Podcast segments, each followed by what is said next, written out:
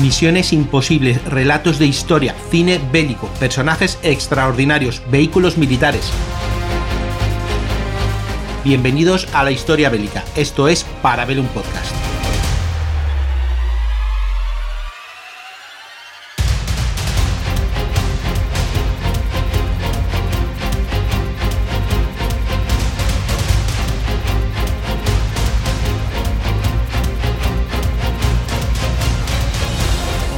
Buenas amigos y amigas de la factoría Casus Bellis, bienvenidos de nuevo a un programa de Parabellum, donde hoy os traemos un tema que espero os sorprenda o más bien os llame la atención. Y es que hoy voy a hablaros de la Fuerza Aérea Expedicionaria Mexicana, el conocido Escuadrón 201, durante la Segunda Guerra Mundial. Durante la Segunda Guerra Mundial, a principios de la misma, eh, México mantenía su posición de neutralidad.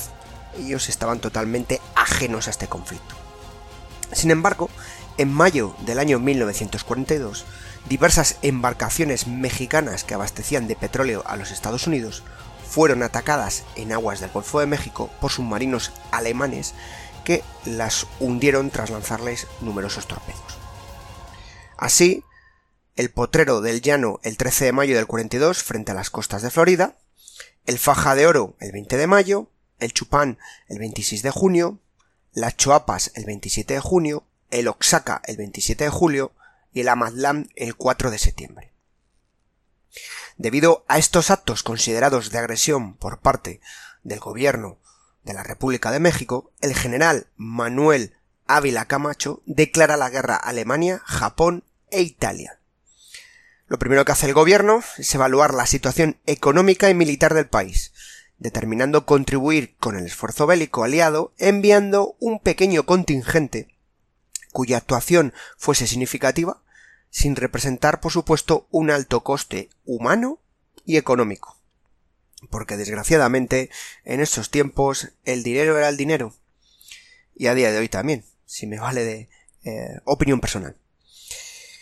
El 10 de febrero del año 1944, por orden o decreto presidencial, se crea el arma de aviación militar adquiriendo el carácter constitucional de Fuerza Armada, cambiando su nombre por el de Arma de Aviación Militar y posteriormente a Fuerza Aérea Mexicana. El 8 de marzo del mismo año, el presidente dio a conocer estas intenciones y durante el mes de julio se dispuso la formación del Grupo de Perfeccionamiento Aeronáutico, integrado por 300 elementos procedentes de diversas unidades y dependencias del ejército. Y eso incluía, que os va a sorprender, civiles del Departamento de Materiales de Guerra, para ser enviado a capacitarse y formarse en los Estados Unidos. Así que cuando toca eh, por parte del gobierno unificar, los civiles también están presentes. Siguiendo un poco con estos datos políticos y estos datos eh, que nos sirven para eh, centrarnos en esta fuerza expedicionaria, la Cámara de Senadores de México autorizó el día 29 de diciembre de 1944 el envío de tropas a combate. Todo eso en base a la orden 8606 de la Dirección de Aeronáutica de la Secretaría de la Defensa Nacional, causando alta oficialmente esta unidad en el ejército mexicano el 1 de enero de 1945. Y queda organizada de la siguiente forma. Mando, grupo de comando, escuadrón 201 y grupo de reemplazos. Esquema que se basaba o que habían adoptado para actuar en consonancia con la plantilla orgánica de un escuadrón de caza estadounidense. Es decir, era un corta y pega que diríamos hoy en día y la estructura era la misma o similar. Os he dicho que antes comentaba formación, adiestramiento y demás. Así que tras eh, este adiestramiento en Estados Unidos de la Fuerza Aérea Expedicionaria Mexicana, pasamos a transformarla, tras esa fase, en el Escuadrón de Pelea 201. Este escuadrón quedó encuadrado en la Fuerza Aérea de los Estados Unidos, aunque con mando y bandera propios, y para tal efecto se nombró al coronel Antonio Cárdenas Rodríguez como su comandante y responsable. Estamos hablando de una unidad pequeña, ¿vale? Pero sin embargo tenía una gran potencia de fuego y a nivel logístico era prácticamente autosuficiente. Para ello los mexicanos optaron por la élite de la élite, lo mejor de lo mejor, y la selección fue en ese sentido eh, bastante interesante, por no decir bastante efectiva. Por tanto, estamos ante este escuadrón 201, que era una élite de voluntarios compuestos por los mejores pilotos y el mejor personal que había en México, ya sea desde mecánicos hasta cualquier responsable que hubiese dentro de esta unidad. La forma y sitio donde se entrenó esta unidad fue en diversos puntos de Estados Unidos, pero principalmente en el campo aéreo de Grenville, en Texas, y en el de Pocatello, en, Idaho. Estos son los dos puntos de referencia donde estuvieron asignados esta fuerza aérea expedicionaria. Eh, podríamos decir, bueno, hasta aquí todo pinta bien, parece que va fácil, eh, no hay ningún problemita, lo tienen muy bien estipulado y demás. Bueno, como todo acuerdo entre países y por muy buena relación que tuviesen en ese momento Estados Unidos y México, se establecieron una serie de puntos que van a ser básicos en la fuerza expedicionaria. Las pautas que establece el gobierno mexicano son que la administración sería por personal mexicano, bajo el comando de oficiales mexicanos y sujeto a los reglamentos del gobierno de México. Todas las aeronaves utilizadas por la Fuerza Expedicionaria portarían las insignias de la Fuerza Aérea Mexicana y Norteamericana, aunque la posición de las mismas quedaría sujeta a la aprobación del comandante del Teatro de Operaciones. Por supuesto, todo el personal mexicano queda sujeto a las leyes militares mexicanas. El gobierno de México se comprometía a enviar reemplazos, todo tipo de comunicación entre la Fuerza Expedicionaria y el Gobierno de México sería a través del Departamento de Guerra de los Estados Unidos. Y el pago de dólares sería, eh, perdón, el pago de los salarios sería en dólares. Debido al estado de guerra en que se encontraba el país, como medida de precaución, en las primeras eh, y principales ciudades de México, las más destacadas, se hicieron una serie de simulacros por posibles bombardeos. Así hubo desde el, em, por así decirlo, apagones prolongados, eh, sistemas de bomberos, eh, sistemas de recogida de heridos, eh, un servicio militar nacional obligatorio e incluso se pactó o ahí se llega a un acuerdo con Estados Unidos para la cesión de trabajadores mexicanos a los campos agrícolas y fábricas para compensar la falta de mano de obra debido al correspondiente reclutamiento estadounidense. Este contingente, esta fuerza expedicionaria, parte de la Ciudad de México por vía férrea el 24 de julio de 1944, con destino a Random File, en Texas. Allí, el personal seleccionado fue sujeto a un estricto examen médico, así como a diversas pruebas de tiro y de esfuerzos físicos. La unidad se separó en pequeños contingentes que fueron distribuidos a las distintas bases en donde habrían de recibir entrenamiento de acuerdo a las distintas especialidades. Las bases que se distribuyen o a las que se les eh, ceden al personal mexicano son las siguientes. Algunas ya os lo he dicho al principio. Pocatello en Idaho, Boca Ratón en Florida, Florida Belleville en Florida, Foster File en Texas, Farming Gate, el centro táctico de Orlando en Florida, Mayor Fields en Grenville, Texas, Abilene, Texas, Browsby en Texas y Stoneman Sile en California, exactamente en San Francisco. Como veis, eh, toda esta gente la, digamos que la dispersaron considerablemente. Principalmente eh, se les intentó cambiar el chi del concepto moderno de la guerra aire-tierra que se estaba justamente desarrollando entonces en los campos de batalla, ya que la superioridad aérea en ese momento era por parte de los norteamericanos y donde más enfrentamientos tenían era con tierra. Se ratificó al coronel Cárdenas Rodríguez como comandante de la Fuerza Expedicionaria y al capitán Radames Gasiola Andrade como el comandante del Escuadrón 201. Originalmente, el escuadrón estaba destinado para el Teatro de Operaciones de Europa, así que los pilotos y todo el personal recibieron instrucción de salón, que incluía el aprendizaje e identificación de todas las aeronaves alemanas e italianas. Para eso, pues ya sabéis, características, aerodinámica, armamento, tácticas de, combate, planta motriz, etcétera, etcétera. Al finalizar el año 1944, y por recomendación del general Alamillo Flores, que era el agregado militar en Washington, Estados Unidos decide que este escuadrón participe en el Teatro del Pacífico, y en particular en la liberación del archipiélago de las Filipinas, ya que, como sabéis, estuvo bajo el dominio español durante muchos, muchos, muchos años, y el español es un lenguaje que todavía continúa usándose en Filipinas, incluso a día de hoy. Esto cambia un poco el planteamiento que tenían los mexicanos y hacen que tengan que modificar también sus pautas entrenamiento y equipos. Hasta el punto que se produce una pequeña demora y hay que reestudiar todas las características de los aviones, los eh, P-47, y modificar también los planteamientos y técnicas de combate, porque los japoneses actuaban de forma diferente a los europeos.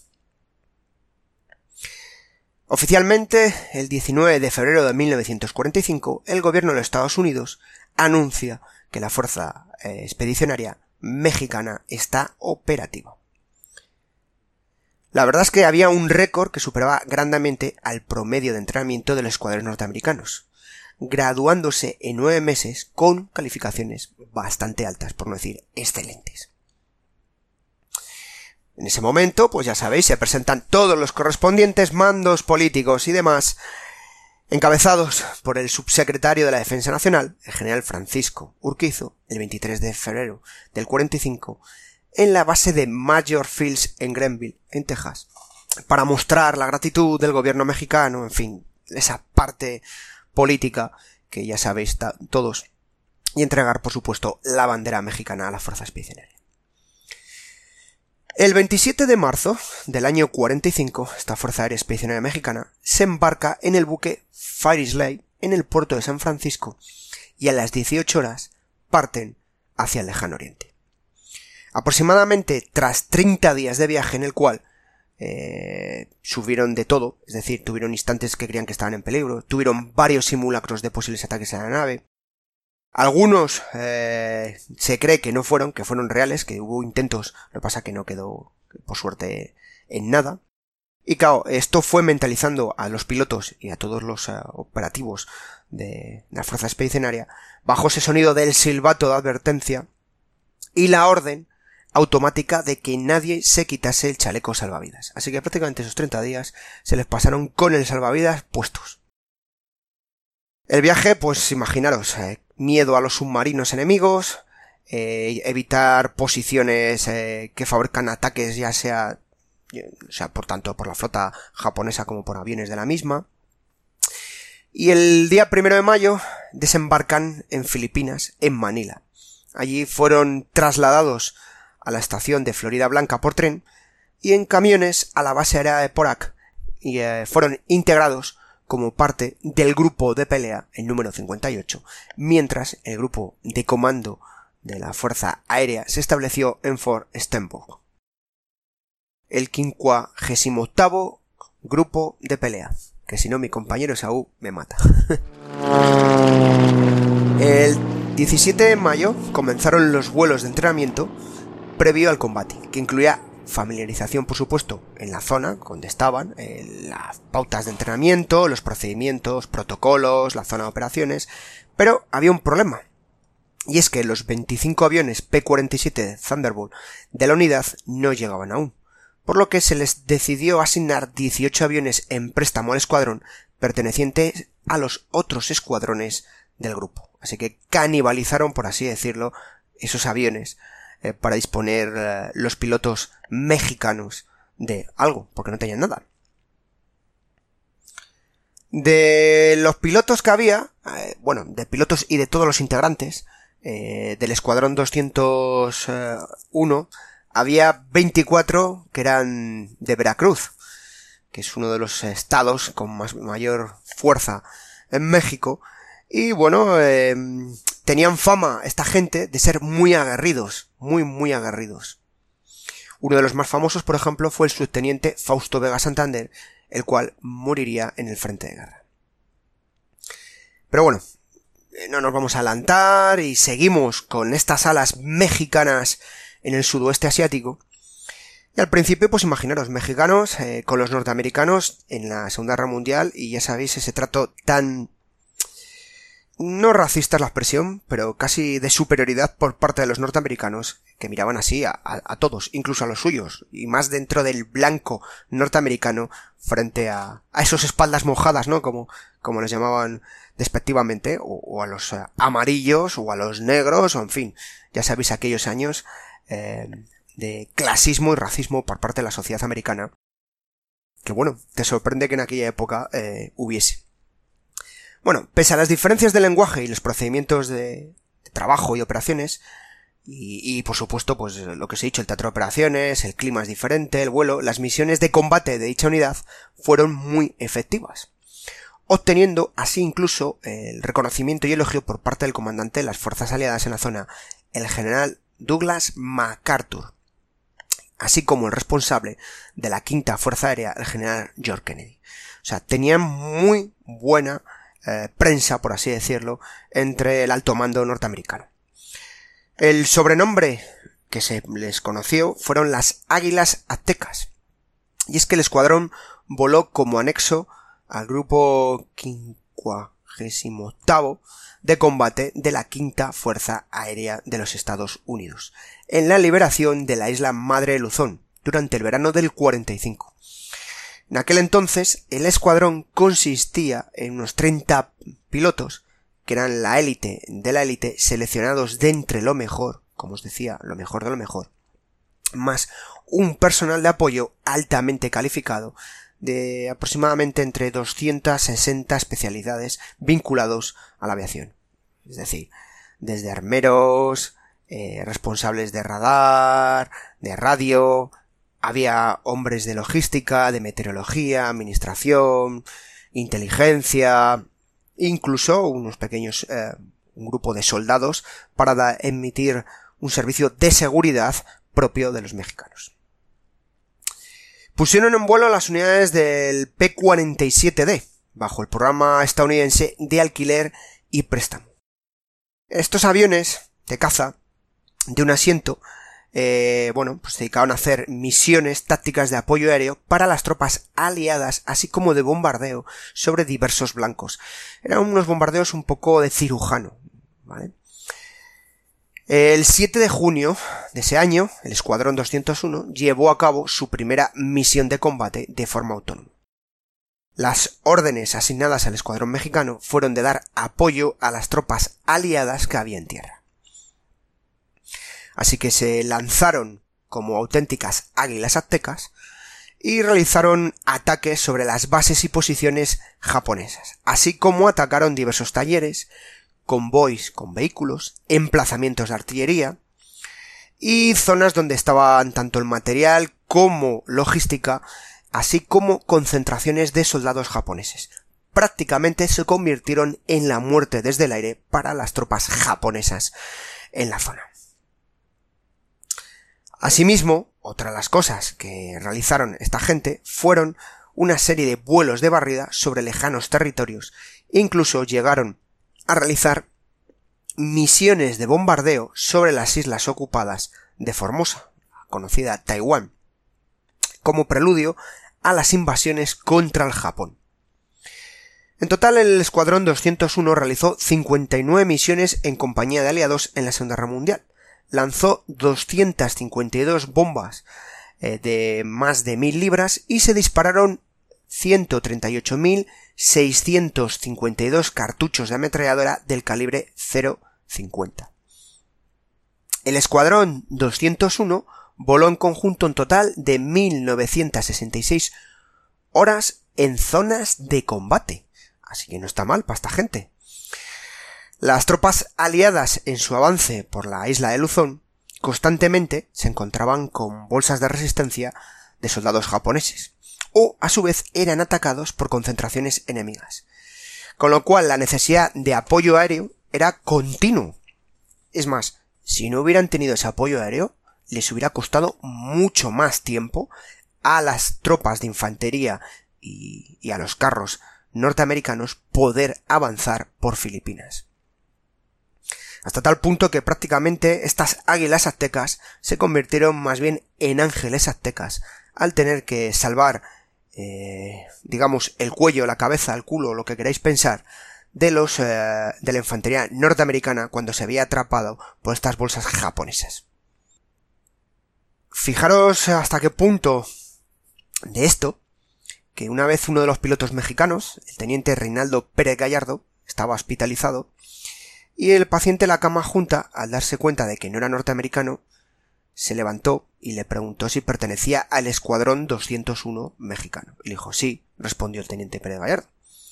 Dice, sí, sí, soy piloto en esa unidad.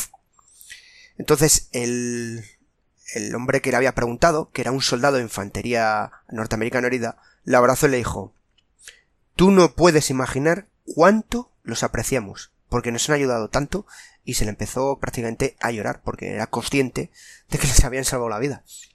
Así que imaginaros, eh, a vosotros oyentes, que tú estás herido y que prácticamente alguien al lado tuyo te está abrazando porque le ha salvado la vida. Particularmente para este que os cuenta el podcast, es algo más que emocionante. Y es que la verdad, me iréis muchas veces decir que, que la guerra, que están bien los enfrentamientos, las luchas, y, haber ganado, no sé, como piloto, ¿no? A, un enemigo, una victoria y demás. Pero realmente, eh, para uno, lo que se debe llevar a la tumba, o a, o a su corazón, o como quiere valorarlo, es la capacidad de salvar la vida de tus compañeros en combate. Y ahí hay una cosa que hay que reconocerles. Los mexicanos, estas águilas aztecas, se ganaron el respeto con su trabajo y su forma de proceder durante la Segunda Guerra Mundial y su arriesgo. Eh, se prepararon también para la invasión de Okinawa.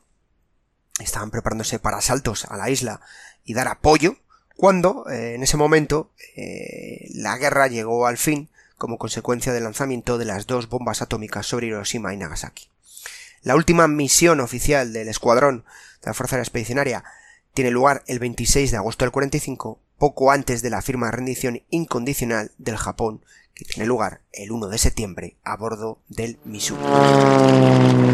Entre en esta firma, ya sabéis, tan famosa, que como curiosidad, estaban eh, los representantes del gobierno mexicano, el coronel Antonio Cárdenas Rodríguez y el capitán Radamés Gaxiola, que formaban parte del bloque aliado eh, en la victoria aliada sobre Japón.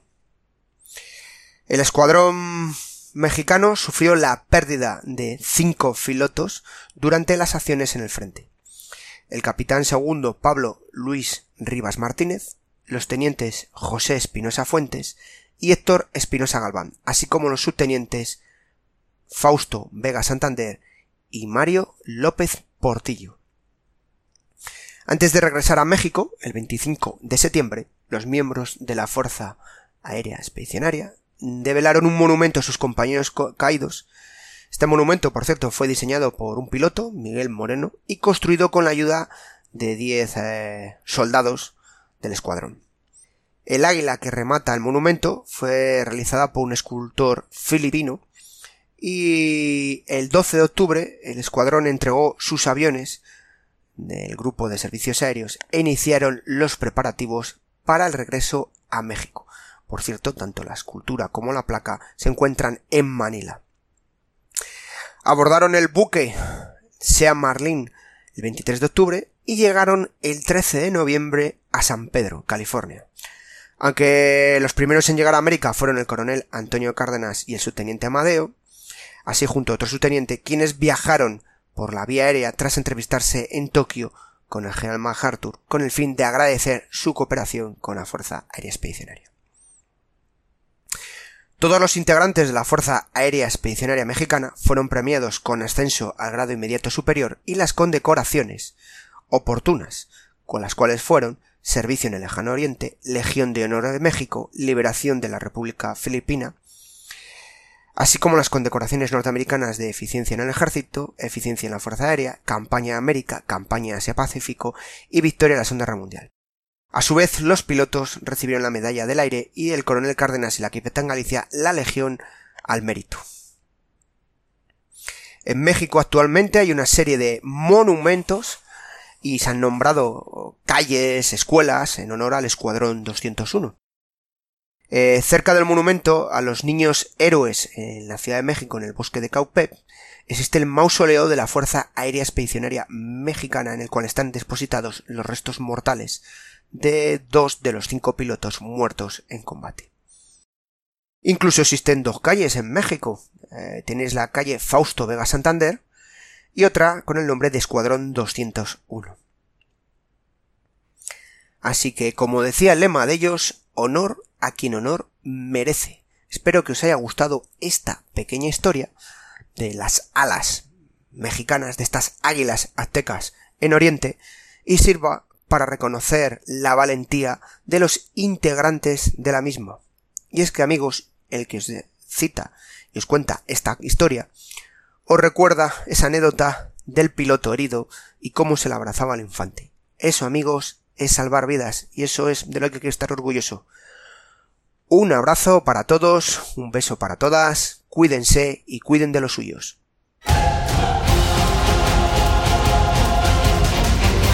Hasta aquí para ver un podcast, un programa semanal de la factoría Casus Belli, producido y editado por Podfactory. Puedes escucharnos en las principales plataformas de podcast y puedes seguirnos en Instagram y en Twitter o ponerte en contacto con nosotros en parabellum.podfactory.es. Suscríbete para no perderte ni un episodio. Tema musical de Witch Hunters de Gregoire Lur bajo licencia Creative Commons. Te espero el lunes que viene en un nuevo Parabellum.